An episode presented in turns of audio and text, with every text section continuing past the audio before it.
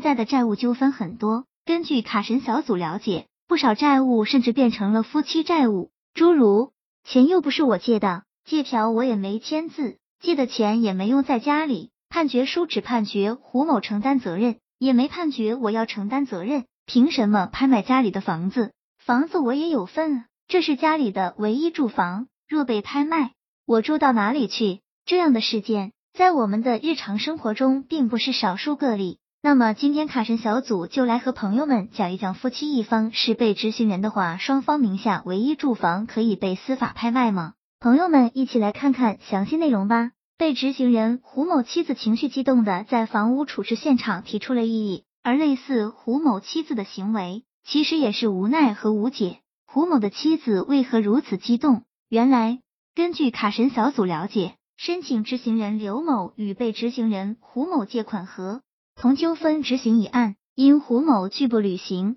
生效法律文书确定的还款义务，且不知下落，法院查封了登记在胡某及其妻子名下共有的房屋，并送达了查封公告和限期腾房公告，要求被执行人及其家人配合法院执行。现债务为夫妻一方之债，被处置房产系夫妻共同财产，在被执行人不履行判决义务的情况下。法院是否可以直接对该房产进行执行拍卖？拍卖成交后的款项该如何处理？那么执行法官的做法到底是出于什么愿意呢？根据卡神小组查阅相关信息，根据最高人民法院关于人民法院办理执行异议和复议若干问题的规定第二十条第一项，被执行人以执行标的系本人及其所抚养家属维持生活必须的居住房屋为由提起异议的。人民法院不予支持。根据最高人民法院关于人民法院民事执行中查封、扣押、冻结财产的规定第十四条，对被执行人与其他人共有的财产，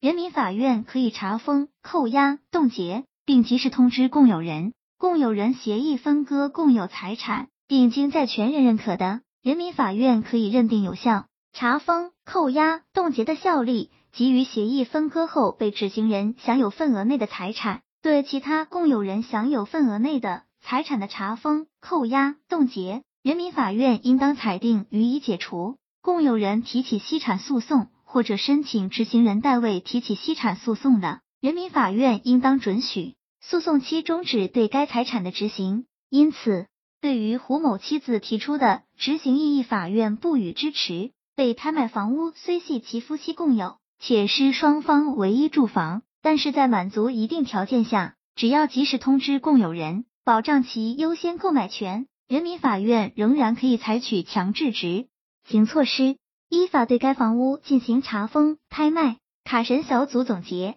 在最后，经过执行法官和胡某妻子的多次沟通和耐心解释，告知其相关法律规定，并告知其权利义务，胡某妻子了解到。在拍卖夫妻共同财产的时候，不会损害到他的财产份额。最终，卡神小组认为结果还是好的。胡某妻子同意配合法院的执行工作，该房屋得以顺利评估成功挂网拍卖。胡某妻子也积极腾空房屋交付给买受人，属于被执行人胡某的财产份额用于支付给申请执行人，属于胡某妻子的份额亦未受到影响。卡神小组认为。此举有力保障了申请执行人的权益，有效的打击了那些有侥幸心理、四处躲避的被执行人，维护了法律的权威和尊严。毕竟，有的时候法理还是在乎人情的。朋友们说是不是？希望这个资料对朋友们有所帮助。